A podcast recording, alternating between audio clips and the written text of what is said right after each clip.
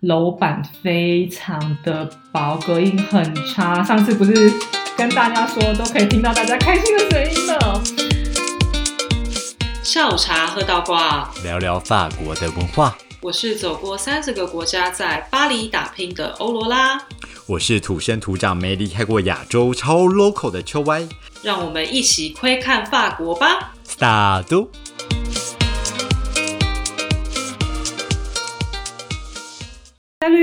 打开呵，哎，我觉得不免俗，我们又要把唯一仅剩的一则 五星评价拿出来跟大家 share 一下，然后后面我们要哦。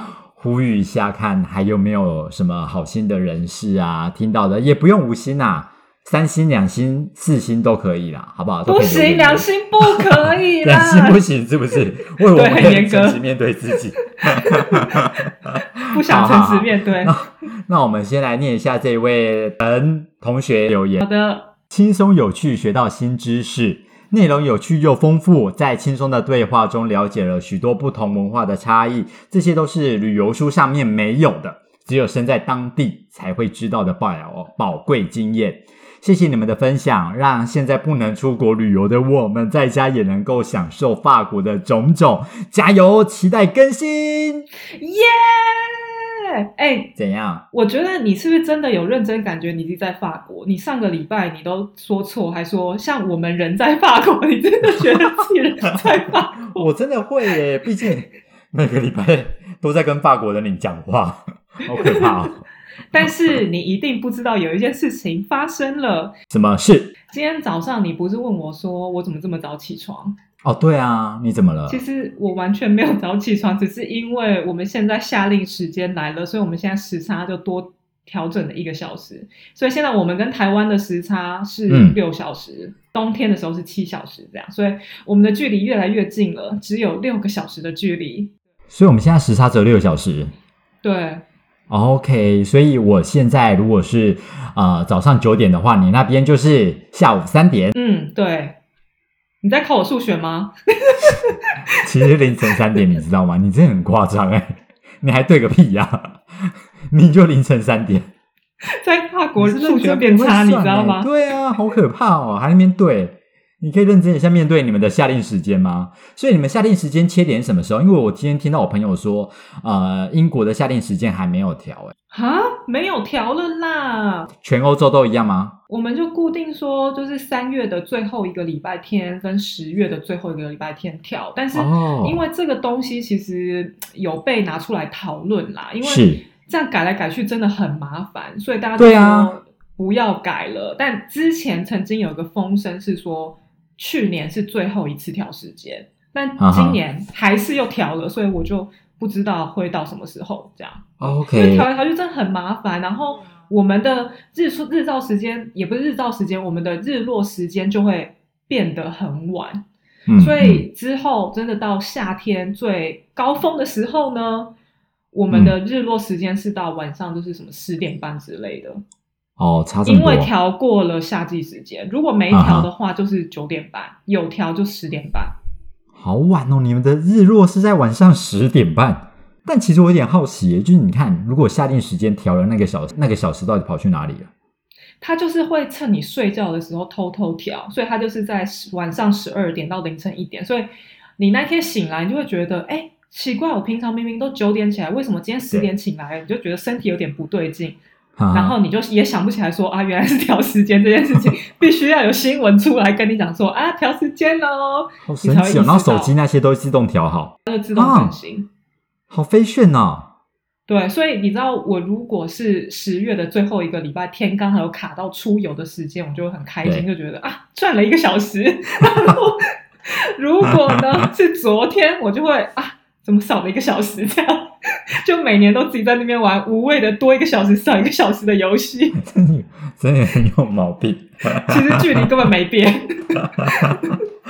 但不用担心，不管时间调整到什么时候，我们的下午茶都还是在下午哦。没错，那我们今天下午茶喝什么？我们今天喝一点席兰红茶，聊巴黎人的住家怎么样？今天喝的这么正常？席兰在巴黎是不是？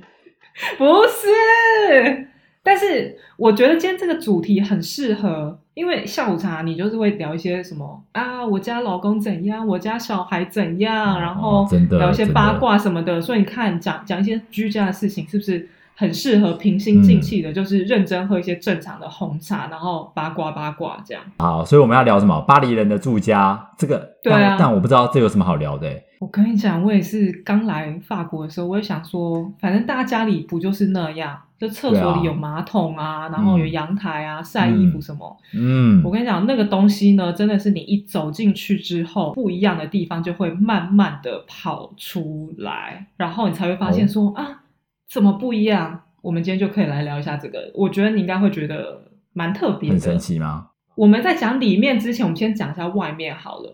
你对巴黎的房子有没有一些既定的印象？就是他们长什么样子？呃，既定的印象应该就是很嗯美，然后会有很多的铁花窗，铁花窗？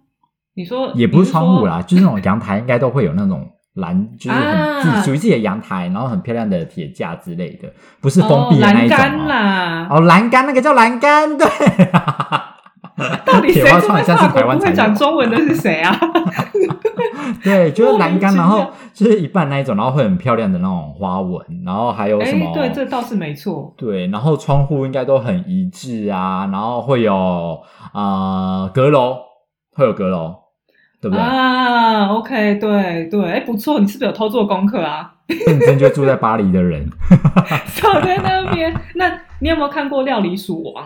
你说很久很久很久以前那一部吗？《料理鼠王》呢，它的背景就是在巴黎，所以你看到它里面画的所有的房子都是嗯非常典型巴黎的奥斯曼建筑。那奥斯曼建筑它有个特色呢，就是它的楼高基本上都是差不多的，它就是会有哦七层楼，然后它的屋顶呢，很明显的有个特色就是蓝色的屋顶，所以其实嗯，你主要在一些主要的小巴黎的市中心啊看到的房子。嗯嗯大概就是长这样。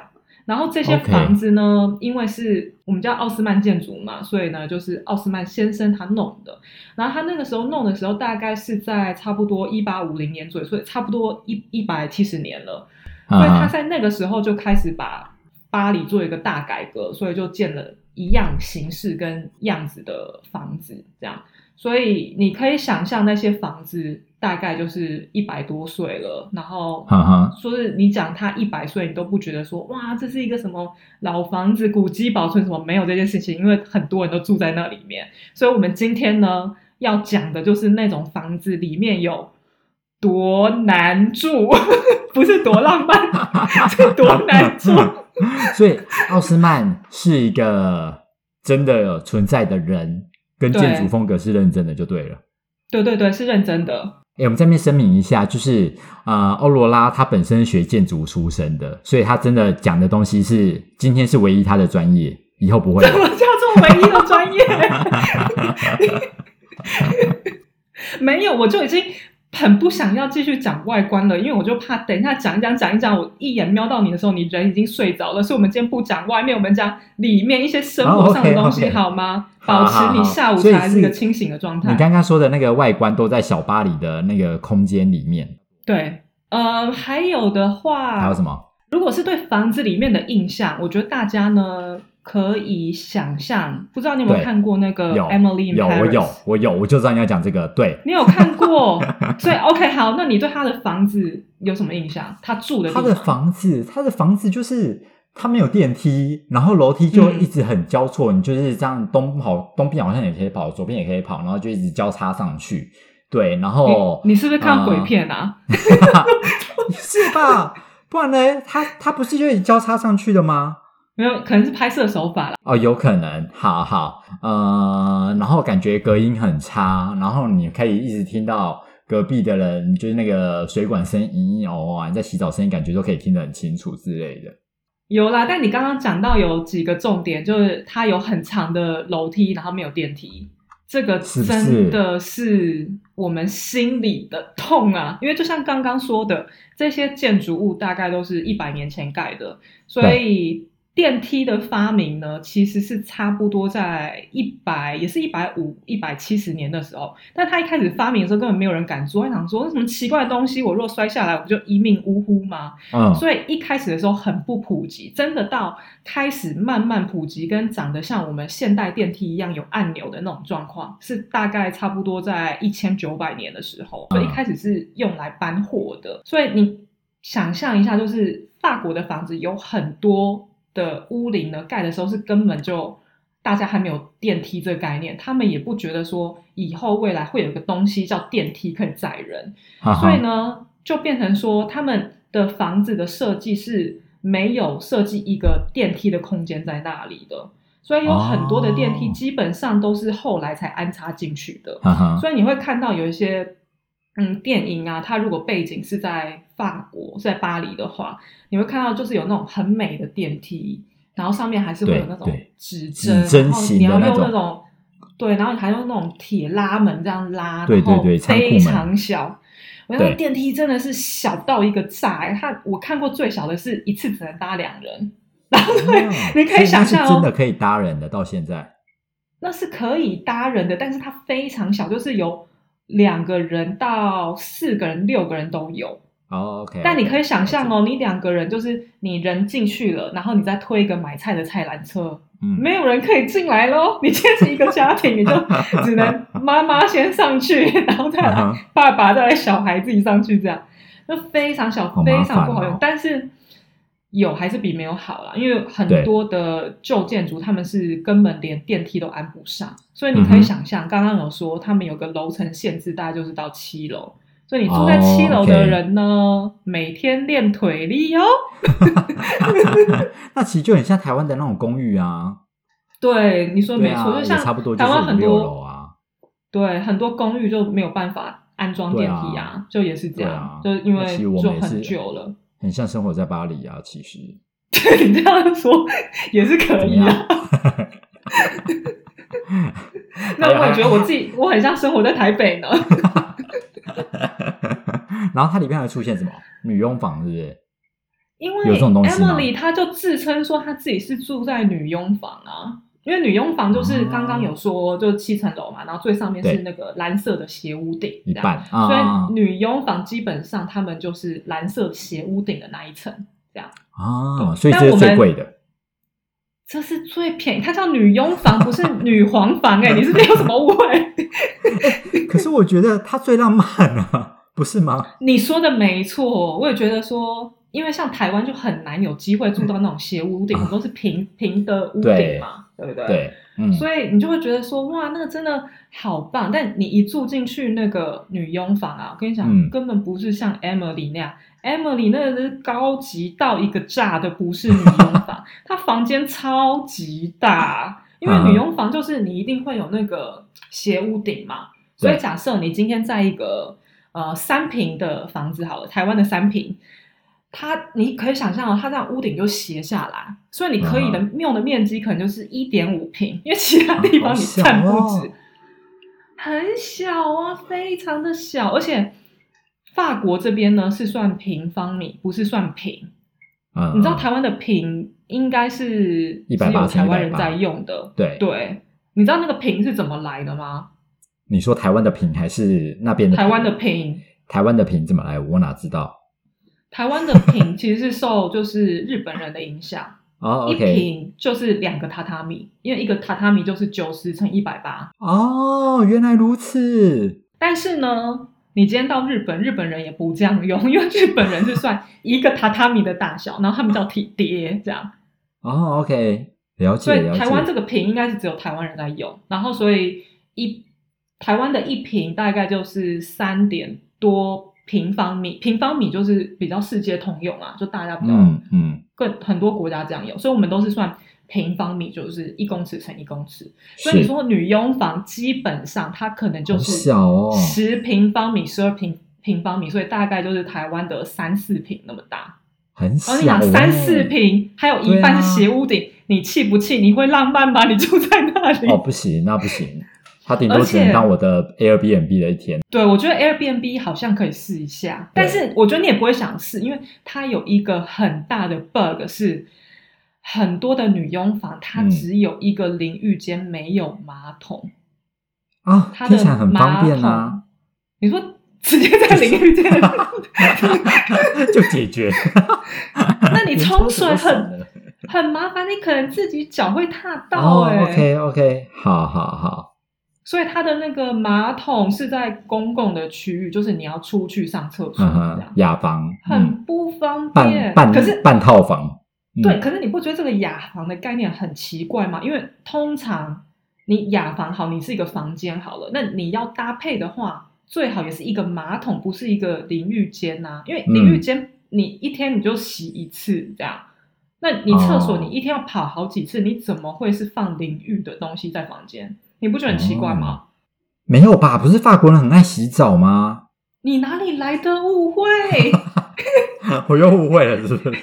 香水就是法国人最爱用的，为什么要用香水？就是因为他们很臭。哦，OK OK，对，你确定不收回所以刚那句话吗？对，没关系。但是因为法国这边，对啊，反正之后改天可以再讲香水、这样。所以法国那边通常淋浴间跟马桶也都分开来。嗯，而且我就有认真问过他们，我就说为什么里面放的不是马桶，而是浴室？然后他们就跟我说。你不觉得空间这么小，然后放马桶在这里就是很脏、很恶心吗？我当然是宁愿要有淋浴间。我觉得他们的想法就跟我们很不一样。像我就觉得马桶就是舒服很多，而且通常你那很小的淋浴间呐、你旁边哦，你就是直接紧接着厨房的设备，因为太小了，所以你旁边可能就是一些电炉啊，然后洗碗的洗碗槽、啊，怎么听起来很这样危？险？嗯对，啊，没办法，就太小了嘛。哼哼，对啊，哦，OK，嗯。了解但是说。到这个马桶啊，怎样？就算不是住在女佣房，也是一个很特别的配置在法国人家庭，因为在法国的房子呢，通常是预测分离，听起来是不是很正常？对啊，不就跟日本、台湾也很多都是啊。但我跟你讲，台湾的预测分离呢，它是马桶跟浴室可能就是在正对面，然后中间就共用那个洗手槽。洗手对台。哦，对对对，我大学南宿就长这样。然后呢？我跟你讲，法国的预测分离，他们真的就是很分离，分很远哦。所以你今天嗯，你从大门一打开，那个厕所就是只有一个马桶的那个厕所，它可能就是在你正前方，或是在你的左边，然后就是很小的一个门这样，然后你一进去就只有一个马桶。然后呢，浴室呢，就淋浴的地方呢，它就在另外一个地方哦，通常不会是在它的隔壁哦。啊，这个时候呢，你就会发现一件事情：怎样？法国人上完厕所，有些人不洗手哟。马桶又没有，不是像你知道日本有一种，就是它可以马桶盖把它换成洗手的那个东西，对啊，对啊，但是法国就不会用这个，所以你上完厕所之后，你还要去找说，哎，他们那个洗手的地方在哪里？嗯所以很容易在法国人家里迷路，因为你一定要先问主人说，就算他家很小哦，请问厕所在哪里？然后洗手的地方在哪里？因为你很容易找不到，然后你或是一打开说，哦哎、怎么是个衣橱这样？嗯 法国人家里超级多门，好好，所以我们之后去法国的朋友家里，一进去最好就先问他马桶在哪里，洗手台在哪里。他我觉得他可能会觉得你膀胱很小，就是你有什么必要一进门就想说你是肚子有问题吗？肠胃出了什么事吗？也不需要，你就是要上的那一刻，你问问一下说，哎，请问厕所在哪 里？这样子就可以了。我们可以跳过厕所这个话题了吗？怎样整个建筑只有厕所可以聊，是不是？因为厕所这个东西真的是让我觉得很惊讶哎，好而且如果你看到一个法国人的家里，他的呃浴室跟马桶是在同一间，一定基本上就代表他还有一个另外一间的马桶，只是你还没发现，哈哈或是他暗扛，他不跟你说，这样，OK，觉得你脏。I don't care。然后呢？没有啦，对啊，差不多啦，差不多厕所就这样。但刚刚呢有讲到说法国人家里有很多门，真的是多到一个不可思议耶！你就想说门是有能多少？就是不是房间有门，厕所有门这样？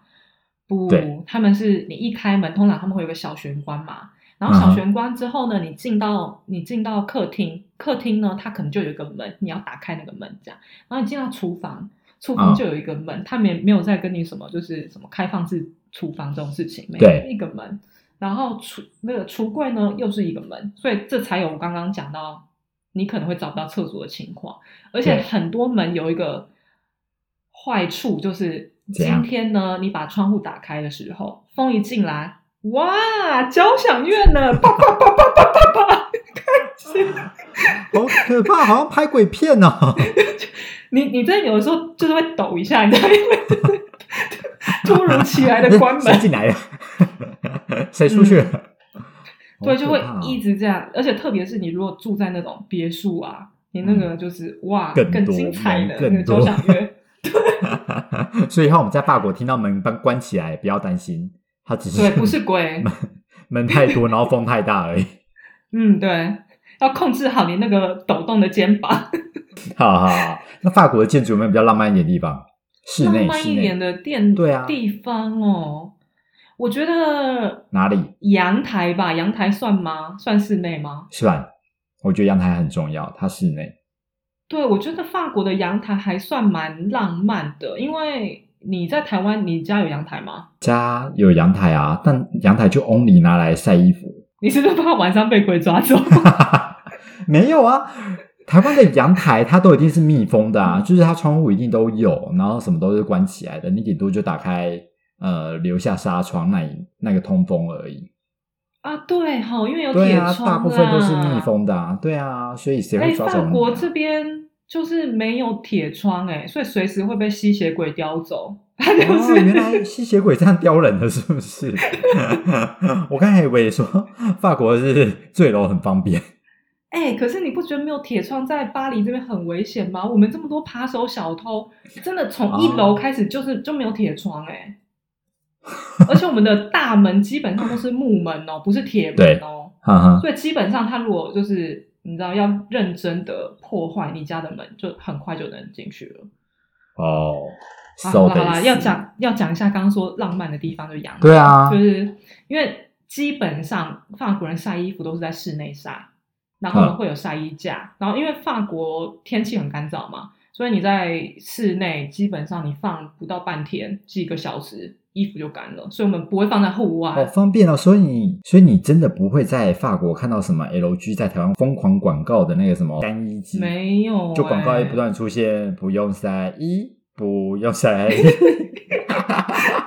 就每天在那不用晒衣，好可怕。太新了啦，我没有看过，但没有确实这边烘衣机好像也没有这么普遍。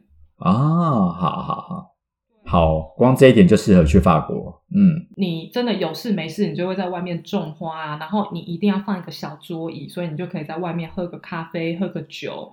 然后你阳台这个东西呢，是非常的可以让你的朋友喜爱你的环境一个很重要的元素。对，因为他们就是可能来你家 party，然后就看到你有很大的阳台，就觉得哇，你家好大的阳台，你就发现整个 party 大家都待在外面，没有人要在房子里，所以他们就会一直待在外面，这样。好开心哦。不管外面有多冷，他们就很喜欢阳台，所以你看到就是有阳台的房子呢，基本上它就是办会 party 价钱比较高一点，这样。租金哼会稍微高一点，因为你有那个哦阳台的阳台空间。对，哇哦，嗯原来如此。嗯，没错，很不错吧？嗯，那还有嘞，还有什么跟台湾比较不一样的地方？哦，有一个地方真的不得不讲一下，就是哪里？法国这边晚上暗到爆诶、在住家里面。住家里面暗到爆，嗯，对，因为你不觉得在天花板上有电灯是一件很正常的事情吗？对啊，对啊，这边不是哎、法国的家里天花板没有电灯，那电灯在哪里？很多人家里都没有电灯，所以你就看 IKEA 那边卖很多立灯啊，跟台灯，对对就是卖给法国人的，啊，就是那些立灯啊、台灯，他们家里就是一大堆，就是就是长立灯啊、短立灯啊、台灯啊什么，就是很多人家里的天花板上面是没有灯的。这么特别？对，所以你能想象说到晚上的时候，就有一个进行点灯仪式到喽，就开始 一个灯一个灯，那边按一下，那边按一下，所以没有总开关这种东西。有一个东西呢，就是他们还是有那个电源开关键。对，然后我一开始去的时候，我就想说啊，都没有电灯，这电源开关键是什么意思？对啊那干嘛它那个 电源开关键是联动其中一个插头，所以你如果那个插头呢插的是灯，你从那边开，你就会电灯就会打开了。但如果很不巧的是，你那边你就是不想放灯，你嗯放的是你电脑的插插座好了，那你常常不小心你按到那个开关就哎，电脑没有在充电了。我觉得这设计很不好，为什么那边就是一定要放灯，对不对？如果你灯你没有放在那个插座，你就是你要自己手动开，这样我不懂。哦、OK OK，你可以接很多延长线啊呐、可是你延长线你一接，你就是整个开关就是直接开耶、哈，很好啊，你不就是追求这个吗？没有，那你关的时候你也整个关呢、哦你要手机充电什么都不行。所以我那时候去的时候，我就想说，哎、怎么样？晚上不用读书了，是不是？这么暗，就顺势直接躺下来学，真的暗到一个不行哎、很多人家里就维持一种很暗的状态，他们也不会买很多灯这样。哈哈哈哈，好你你想，你哦，一个你可能一个客厅的空间，你就是一个立灯这样，IKEA 立灯的这样的亮度或者亮很暗呢、很暗啊，但其实我觉得这样也不是没有道理啦。你就是到晚上你就是要睡觉嘛，你那么亮干嘛？也是，而且你们的感觉日照时间很长，嗯，没有，但冬天就正常啊，嗯冬天你哦还是五六点，太阳五六对点就下山了。啊、那除了这个嘞，还有什么？应该还有两个地方，一个就是我们没有冷气，法国没有冷气，我们没有冷气，但是我们有暖暖气气，而且暖气很多是中央供暖的。嗯哼，对，哦所以到夏天到热浪的时候，可能会就是有一阵子你会热死，难怪会这样很多人死掉，因为都没有冷气。就是真的很热啊！你热浪来的时候四十度，家里没冷气耶。嗯，那是不能装吗？还是怎样？有有限制？它装的话，确实是比较有比较多限制啦。因为就像我刚刚说，你如果是住在那种奥斯曼建筑，你不可能把它那个机器悬吊在外面嘛。嗯嗯，然后大家也是觉得没有那个必要啦，因为你毕竟很热的时候，可能就是那几天，那一个一年加起来可能就不过一个礼拜。那比起哦冷气的话，暖气反而会比较需要，因为冷的时间比较长。对，嗯哦对，没有冷气也是一件很正常的事情，而且还有刚刚提到的，就是楼板非常的薄，隔音很差。上次不是跟大家说都可以听到大家开心的声音的，哎，甚至是我之前住的房子啊，就是我楼上的邻居，他嗯装了那个电动马桶，所以你知道嗯哼电动马桶就会有很大声嘛。他嗯每次冲马桶，我都听得到声音，哎，我都知道他何时在如厕。我不想是知道，就洗屁屁那个声音都很大声。不是洗屁屁，它是那种机械式马桶，什么叫做就是机械式马桶？它好像会把你的那个大便搅碎还是什么的，就它有一个有这种马桶？有啦，台湾偶尔也会看到。哪里？呃你家有装这种东西哦过一次，没有没有没有，对啊，很正常很少人哪会有这种见。东西啊？但我就不懂他为什么要装机械式马桶。总之他我都听得到，而且不只有我听得到，就是我朋友他住的地方呢，你知道有一天邻居就来敲门，然后就说你可不可以晚上的时候不要使不要喝用厕果汁机所？啊？没有没有，他们都是正常的一般马桶哦，不是特别马桶。他说因为冲水声音会听到，所以我那个朋友他人就真的很好，他就是你基本上超过晚上十点十一点，他上厕所就不冲水，积到隔天呢、因为冲水会被听到，然然后你邻居就来敲你的门，这样。好可怕哦，听起来好恶心哦。啊，楼板真的是薄到一个不行、欸，是可以多差？就这么差，因为他们也没地震啊，不需要做太厚，你知道？对啊，那还有什么？法国的房子会跟鬼片一样会有地窖这种东西吗？哎、还真的有哎、你怎么知道？我 感觉就很适合拍鬼片的地方。每一户房子真的都会有一个小小的地窖，这样。然后那个地窖呢，就基本上你摆什么脚踏车，它不是酒窖，是地窖。我以为每个法国人都浪漫到就是可以把葡萄酒放在地窖里面，学习要喝就拿两瓶上来。你也没有地方可以插电呢、它就是一个水泥空房这样。然后哦所以你就可以放你的脚踏车啊、杂物啊什么的对尸体如哎，如果认真放在那，我觉得我可能真的应该也不能会发现哎，因为它就是你走进去就真的是地窖，然后呃有一些甚至是木门，很嗯黑呀、然后都是木门，然后就上面就写就是你二三、二四、二五，然后就去你的那个号码这样。所以其实坦白说是有点恐怖啦，我晚上是不会去地窖这样，哼，好可怕、哦，嗯，对啊，就是一定会有地窖，这样子不行，我不能接受，关我屁事不能。接受，那你就不要用啊，你就少了一个空间而已，这样。好哦，呃，如果我们今天真的要去体验法国的啊、呃饭店或是 Airbnb 去住他们认真的房子，你有什么建议？哦，我觉得你讲到一个很重要的点，就是嗯。第一个呢，你一定要看台湾人留言的评价，一定要台湾湾人对你不能看其他国家的人，因为台湾人懂台湾人，就知道那个店在哪里。因为像我看很多饭店的评价，你就会看到台湾人说，啊、这饭店小的要死，还四星什么的，然后饭店那个电梯那么小，就是要怎么搬行李这样，但就没办法，因为巴黎的它既有的限制就这样，就是这样。所以我们住在这里的人都可以了解，但是因为在台湾，你习惯了那样生活环境，或是那个饭店就是那个样子，就觉得好像应该要是这么大的空间、这么大的楼梯才叫做四星或五星饭店。嗯但在法国这边不是，所以我觉得看台湾人的评价是很有用的，因为哦毕，竟台湾人懂台湾人。嗯，对，不然你看一些什么西班牙人啊，或什么，他们就觉得哇，这个饭店很好，但你就觉得说这个饭店看起来很旧，就是 大家的感觉不一样。对，然后还有两个刚刚提到很重要的点，就是对对一定要看它的有没有电梯，这第一个，对特别是民宿。然后如果是饭店，你就看它电梯大不大，因为如果它电梯不大的话。